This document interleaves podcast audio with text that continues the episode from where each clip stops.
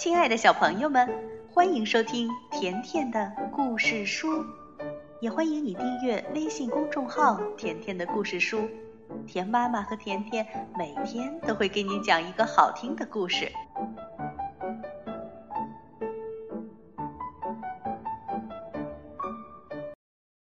小朋友们，今天甜妈妈来讲的这个故事名字叫《卡卡莫特岛》。这个故事。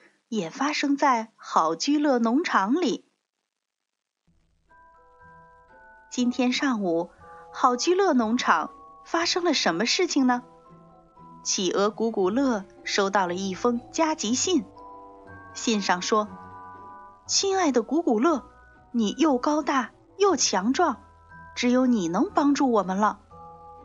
卡卡莫特岛遇到了巨大的危险，快来救救我们吧！”你的表弟哈利，古古乐决定立刻出发去卡卡莫特岛。他的朋友们异口同声地说：“我们陪你去。”当天，大家就坐上了开往卡卡莫特的船。旅途可真长啊！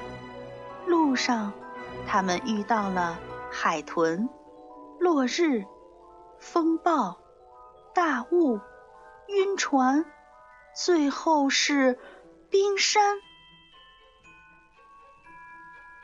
卡卡莫特岛上，哈利带着大家来迎接远道而来的客人。哦，古古乐，你这么快就赶来了，谢谢你！看，这就是我们的村子，有圆顶的雪屋，可舒服了。多像一幅海上的风景画啊！古古乐，我来给你介绍，这是内伊拉格拉格拉昂塔尔克蒂卡兰巴。哦，名字有点长，我们都叫他内伊拉，这样叫比较方便。这时，古古乐说：“哦，但是哈利，你说的那个巨大的危险是什么？”嘘，哈利说：“等孩子们都睡了，我再告诉你。”夜幕降临，哈利跟大家讲述起来：“为了养活一只大怪物，我们要没日没夜的捉鱼。这个怪物胃口可大了，我们都快累死了。如果捉的鱼不够吃，它就会把我们吃掉。”听到这儿，古古乐说：“可是你们有这么多人，反抗他呀！”听到这样的话，企鹅们都吓得发起抖来。他他他又高又胖，全身都是毛，可凶了。内伊拉嘟哝着说：“他的爪子特别锋利，牙齿像钩子一样。”第二天天一亮，他们决定去看看这个住在村子旁边的大怪物。看，古古乐那边正在升起的太阳旁边，就是他的窝。小猪布飞说：“天哪，他心情好像不太好，我们我们还是走吧。”古古乐说：“不，绝不能走。”我要去跟这个大怪物谈谈。喂喂，有人吗？哦！这时，从大怪物的洞里钻出一头北极熊，大声的叫着。古古乐吓了一跳，转身往回跑，一边跑一边说：“快来帮忙啊！救命啊！”古古乐的朋友们顾不得害怕，凭着一股勇气。投入到营救古古乐的战斗中，冲啊！嘿嘿，啪啪，哎呦哎呦！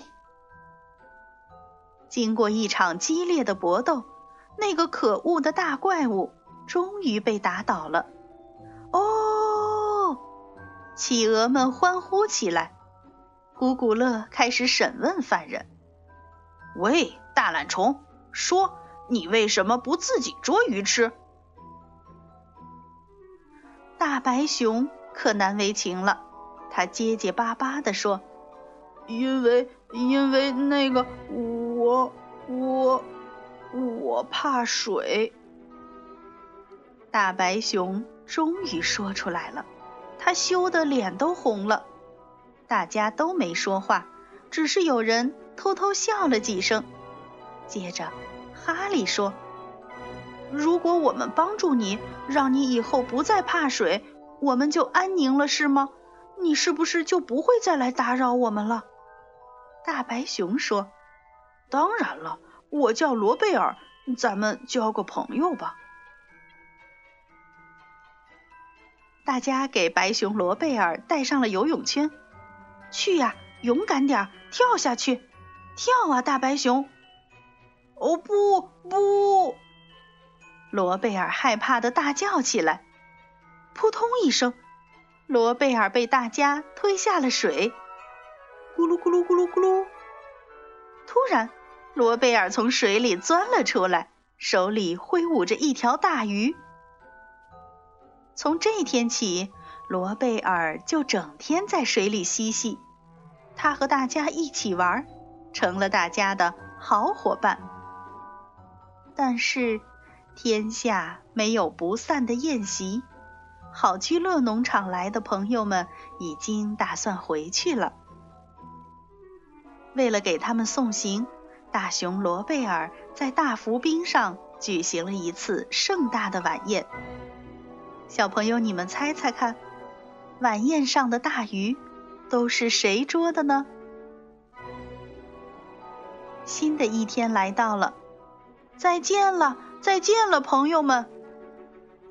古古乐伤心的看着越来越远的大浮冰，叹了口气说：“也许我以后再也见不到内伊拉了。”鸡妈妈普莱特说。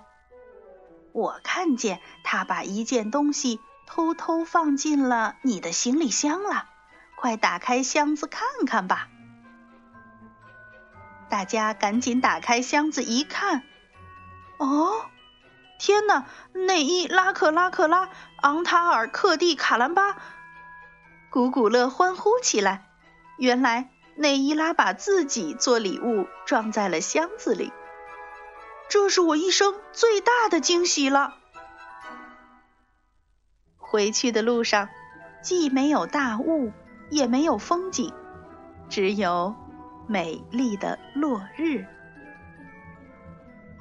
这就是关于卡卡莫特岛的故事。